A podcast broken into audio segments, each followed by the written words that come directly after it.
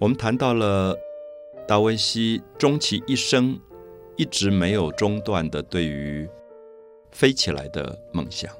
我们看他手稿里最早对于鸟类的飞行做了不知道有多少的记录跟研究。一个小小的手稿里画着一只鸟，画着这只鸟从上而下，从下而上，有时候翅膀是张开，有时候翅膀是慢慢要收起来的样子。他一直蹲在地上在看鸟。然后里面有密密麻麻的文字，去记录下他对鸟的飞行时候的状况的观察：鸟怎么转弯，鸟怎么样子降落，鸟怎么起飞。然后接下来我们就看到，他不只是观察鸟，他也在观察蝙蝠。他可能观察到蝙蝠在飞的时候，翅膀是不震动的。蝙蝠好像有一种凭借着它的另外一种声音的触觉的能力。去飞行跟滑翔，我们知道鸟类震动翅膀的飞行跟滑翔的飞行是不一样的。小时候有时候我们看到有一种老鹰在天空盘旋，它的翅膀是不动的，非常的漂亮，就是完全滑翔的。所以这些东西都在达文西的手稿里出现。因为在达文西的手稿里出现，你就会发现他对飞这件事情用了各种不同的方法去理解。如果震动翅膀可能是一种飞行现象。不震动翅膀也可能是一种飞行的现象，所以最后达文西就开始用科学的方法把他的梦想一一实践。我们看到达文西在他的手稿里曾经利用拉动的轴承跟链条。我们知道，现在自行车里的这个链条的发明也是达文西发明的。他利用这种链条跟轴承的控制，拉动四根线。而这四根线各自控制四个不同的轴感，所以这四个轴感有一点像我们的支架一样，它就可以伸开跟收啊，就在收跟放之间，利用这个轴承去收跟放这四个杠杆的东西。然后接着，它就在这四个支架上就覆盖了他选择的一种布皮，做成类似像鸟的翅膀的一种设计设计物。那么我们如果看他这个手稿，你会吓一跳，因为它里面 A 点到 B 点、B 点到 C 点多长、多多宽的比例，全部有数学的记录的。所以因此，他等于是说，把自己从对鸟的观察，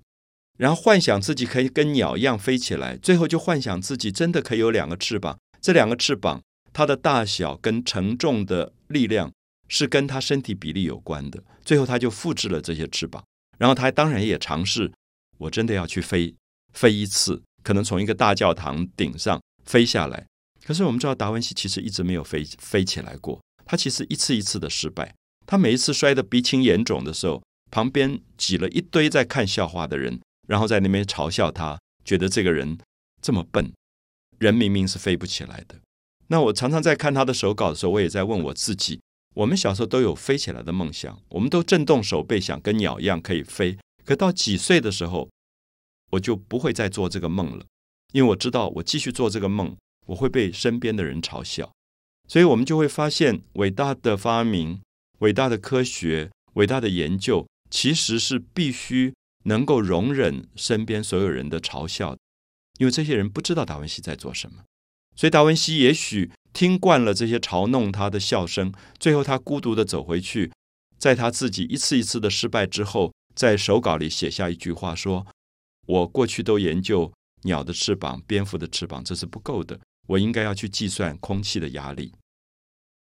我们知道这句话对后来人类能够飞起来有非常非常大的帮助，因为我们知道今天的飞机，我们知道是跟很多空气的压力有关的。不管它喷射或者它的引擎引擎是什么样的构造，或者是螺旋式，它都必须计算空气的压力，它才能够飞起来。所以，它被尊称为飞行理论之父，是因为他把鸟类从鸟类的飞行、蝙蝠的飞行，最后可能对种子飞行的研究，他都做研究。因为我们知道，在他的手稿里，他画过种子，有一种种子，比如我们叫做翅果啊，翅膀的翅，果实的果，像台湾的枫香，它就是一种翅果。为什么叫翅果？如果你捡起地上这样的种子，你会发现一个种子上面会有两个小翅膀。很像那个直升机上面的两个螺旋桨。那为什么会有这样的构造？我们知道风箱可以长到很大，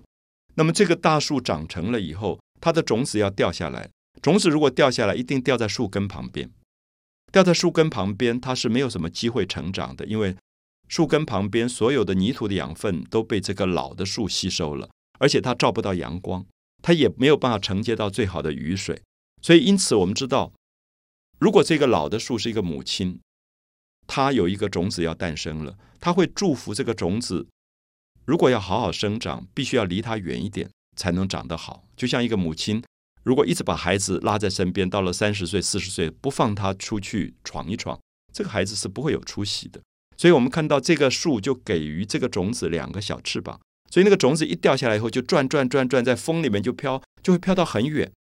啊，我记得我很爱观察这件现象，因为我一直觉得很有趣，就是说，任何一个树的种子，最后加上两个翅